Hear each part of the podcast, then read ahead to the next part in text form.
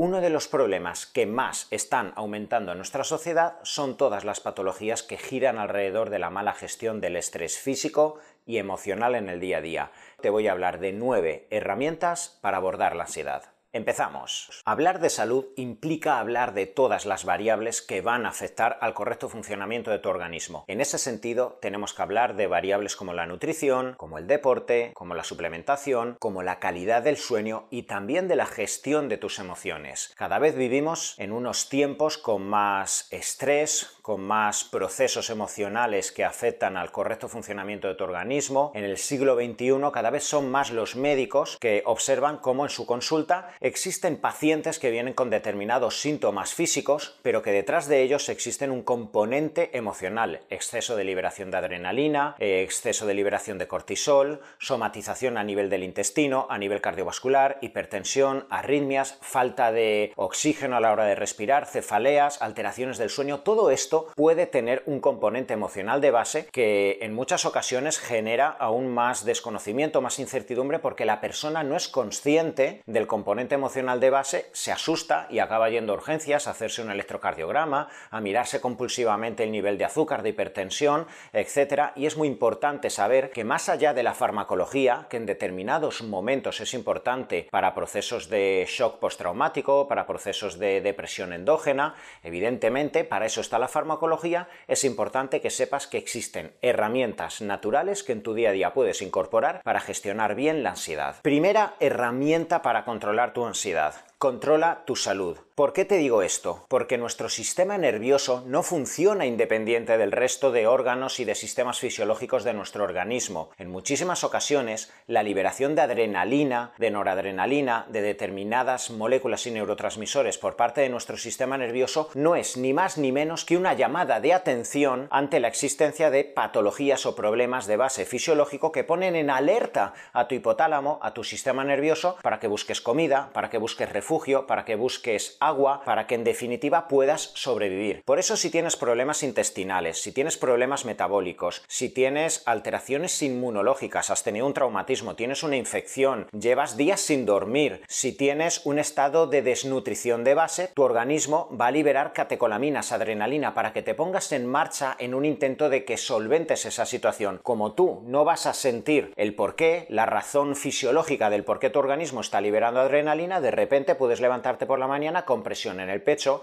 con taquicardias. Esto lo observo constantemente, por ejemplo, en muchos pacientes que empiezan a hacer una dieta hipocalórica y con el paso de las semanas su organismo literalmente está liberando mucha adrenalina porque al principio has tenido mucho grado de adherencia, pero quizá la tercera, a la cuarta semana, si tu dieta no está bien estructurada y además haces mucho deporte, etcétera, tu organismo, tu sistema nervioso va a sentir ese déficit calórico, ese peligro, te va a liberar mucha catecolamina, mucha adrenalina y vas a sentir esa arritmia esporádica vas a sentir ese nerviosismo, vas a sentir que te falta oxígeno, vas a sentir que no puedes estar tranquilo en la cama o en el sofá y esa adrenalina no es patológica, todo lo contrario, te está empujando a que te pongas en marcha para solucionar la situación de base patológica. Es lo mismo que le ocurre a un bebé. ¿Qué le ocurre a un bebé cada 3-4 horas que no ingiere la leche materna? Que su organismo siente a nivel del hipotálamo que faltan nutrientes, ácidos grasos esenciales, glucosa, aminoácidos, minerales, etc. Y ese hipotálamo genera reacciones a nivel del sistema nervioso para que se libere adrenalina. Y el bebé que hace llora para generar una llamada de atención y que la mamá venga y le dé la leche. Eso es ansiedad que está teniendo en definitiva el bebé. ¿Qué vas a hacer? ¿Tranquilizar al bebé o el bebé va a intentar tranquilizarse a sí mismo para no molestar a su madre y a su padre? No, simplemente el niño expresa esa ansiedad como consecuencia de un problema de salud. Así que ten en cuenta, en muchas ocasiones no debemos de tapar la ansiedad a la primera de sin investigar de base con tu médico, con el profesional médico que esté trabajando contigo, para verificar que no exista un problema de desnutrición, inmunológico, intestinal, metabólico, de base que dé lugar a esa adrenalina constantemente elevada. Segunda herramienta para mejorar los procesos de ansiedad. Verifica que el funcionamiento de tus biorritmos son correctos. Basta una sola noche, dos noches, en las cuales hayas dormido solo dos, tres horas porque has tenido pesadillas, porque llevas arrastrando un problema emocional, una discusión con tu pareja, con el jefe, lo que sea, y que eh, esta falta de sueño, esa deprivación de sueño, impacte en tu sistema nervioso y que al día siguiente, por un lado, te encuentres cansado, sin foco cognitivo, sin atención, con mala leche incluso, con ira de base y al mismo tiempo con exceso de nerviosismo, ansiedad y falta de respiración.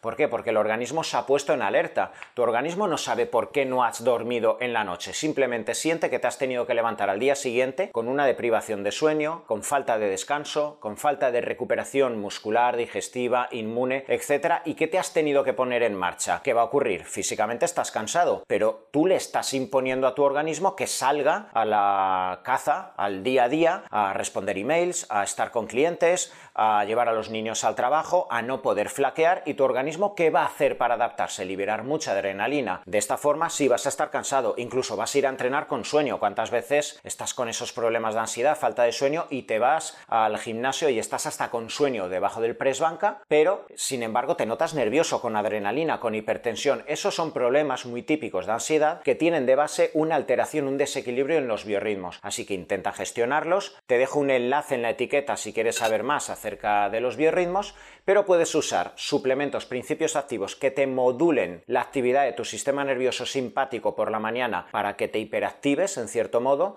como la L-tirosina o la mucuna pruriens, y a partir de la media tarde, noche, para intentar activar la vía parasimpática y que te relajes, puedes recurrir a azafrán concentrado, a GABA, magnesio, 5-HTP o melatonina. Tercera herramienta para mejorar tus procesos de ansiedad. Control de las hormonas. No sabes en cuántas ocasiones he visto pacientes con depresión crónica, con problemas de ansiedad, con trastornos incluso obsesivo-compulsivos que están medicados, que llevan arrastrando sus problemas emocionales y su problema de ansiedad durante muchísimos años y cuando hemos profundizado con una analítica se ha podido verificar el impacto tan negativo que tenía en su estatus nervioso y emocional una deprivación hormonal por parte de su cuerpo. Por ejemplo, los problemas tiroideos. Hay muchísimas personas que tienen un hipotiroidismo subclínico con una TSH que no llega a estar por encima de 4,5, de 5, que es cuando normalmente se aborda los hipotiroidismos, pero puede ser que tengas una TSH de 3, de 3,5, se pase por alto y ese hipotiroidismo subclínico te esté generando esa falta de ánimo por la mañana, esa incapacidad para levantarte por la mañana y enfrentarte al día a día,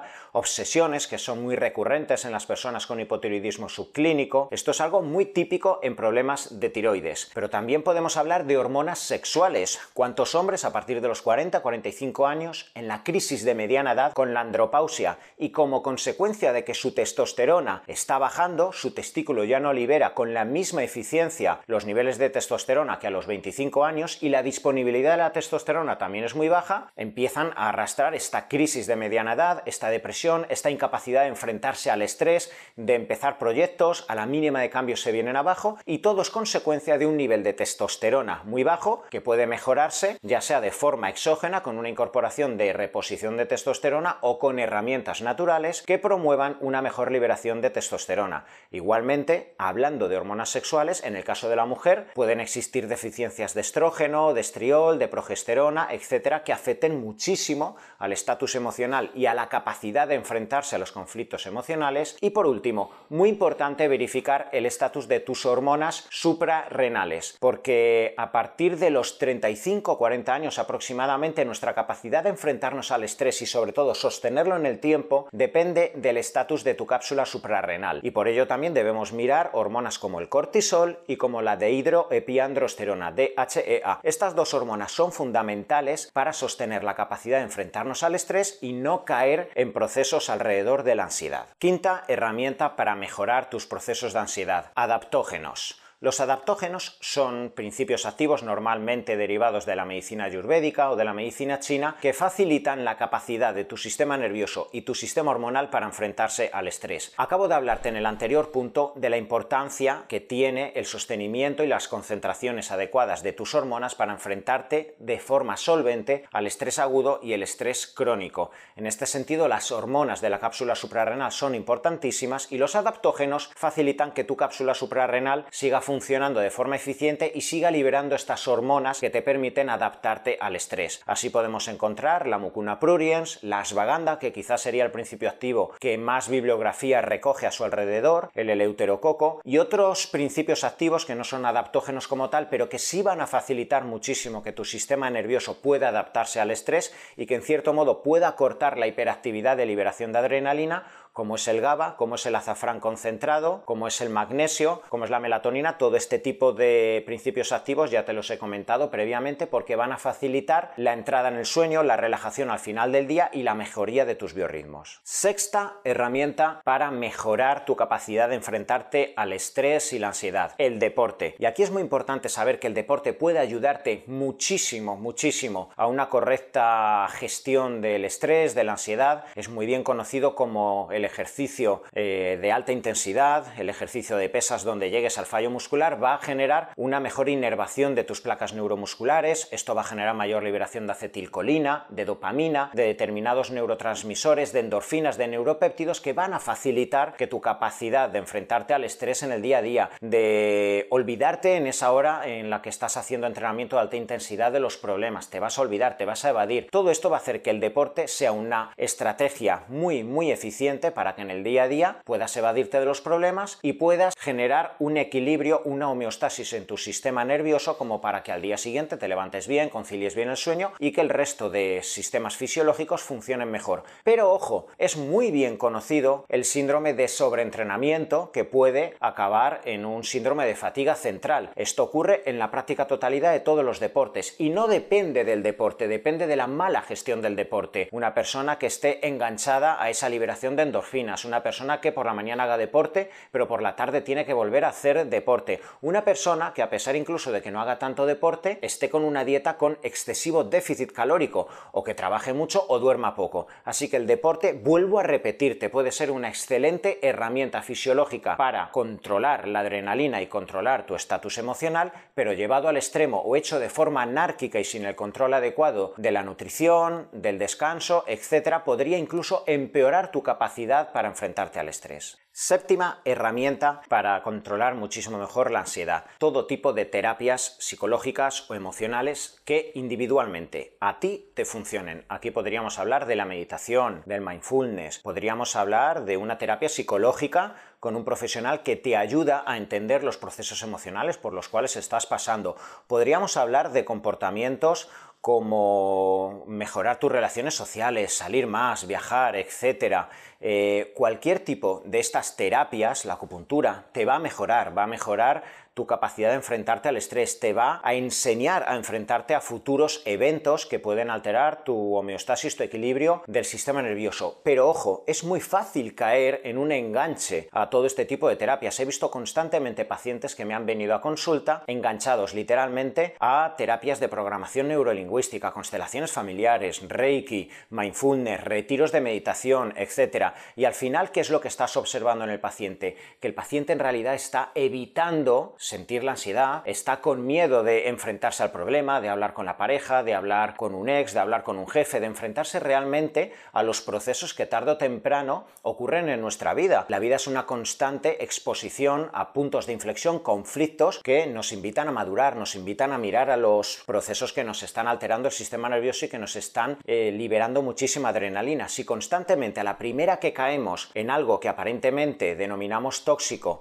y huimos a una terapia, una meditación, al final te vas a acabar aislando. Lo mismo que alguien que acaba recurriendo al dulce, al alcohol, a cualquier tipo de droga en cuanto tiene un conflicto emocional al cual no quiere enfrentarse, existe muchísima, muchísima adicción a todo este tipo de terapias, libros de autoayuda y ves cómo realmente la persona acaba siendo compulsiva y consumidora de todo este tipo de terapias, de libros, de retiros, de lecturas introspectivas, de vídeos alrededor de la meditación y en realidad lo que está pasando es que la persona se está alejando, está siendo en realidad una persona que se está aislando con tal de no enfrentarse a la situación. Así que un buen profesional estoy seguro que te puede guiar, un buen profesional te va a empujar en realidad a enfrentarte de forma madura al evento aparentemente tóxico y conflictivo, es por ello importante saber a qué tipo de profesional vas a acudir, que será un profesional que te va a permitir encontrar recursos internos para madurar y enfrentarte muchísimo mejor a los conflictos emocionales y no generar esa huida típica a la que estamos tan acostumbrados los seres humanos. Octava herramienta para enfrentarte a la ansiedad, la farmacología. Te he estado hablando en los siete anteriores puntos de herramientas naturales alrededor de los principios activos naturales, alrededor de la meditación si te va bien, alrededor de adaptógenos, de hormonas, etcétera, que van a facilitar que en un momento dado que tengas ansiedad puedas solventar la situación los días y las semanas en las cuales te encuentras mal. Pero no seamos absurdos ni reduccionistas. Y si en un momento agudo por un evento traumático en tu vida, físico o emocional, tienes mucha adrenalina, no duermes absolutamente nada, tienes taquicardias y no puedes ni comer porque la adrenalina te está generando mucha liberación de ácido clorhídrico y literalmente es que no te entra ni la comida.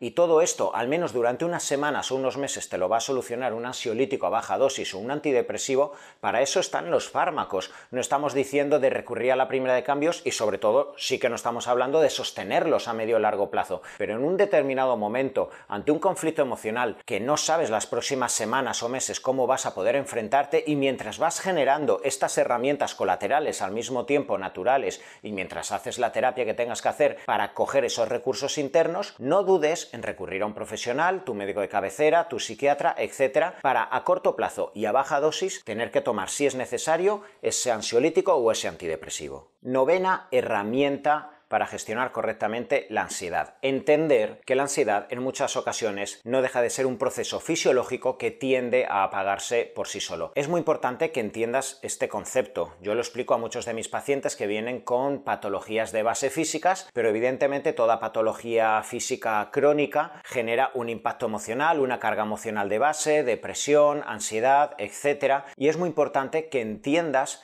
que la ansiedad en muchas ocasiones no deja de ser un reflejo de ese desequilibrio interno que está ocurriendo en tu organismo y que esa adrenalina no es patológica per se. Estamos tan acostumbrados y tan enganchados a asumir que en todo momento tenemos que estar felices, tenemos que estar sonriendo, tenemos que estar en paz, que en cuanto nuestro organismo libera de forma endógena y quizá de forma incluso natural adrenalina y sentimos determinados síntomas en nuestro organismo que reconocemos aparentemente como tóxicos, ponemos el grito en el cielo, nos alarmamos, enseguida estamos pendientes constantemente las 24 horas del día de nuestro cuerpo y no permitimos que el proceso fisiológico de elevación de adrenalina acabe por sí solo. Igual que antes te he explicado que el niño cuando libera adrenalina porque tiene hambre en cuanto come, libera esa adrenalina, su sistema nervioso se apaga, se activa la vía parasimpática y ¿qué le pasa? Se queda dormido. Pero no porque el niño diga tengo que tranquilizarme, sino porque hay una correcta gestión por sí sola, endógena, homeostásica de la adrenalina. Pero los seres humanos no normalmente cuando ya somos más adultos no asumimos que pueda existir una liberación de adrenalina,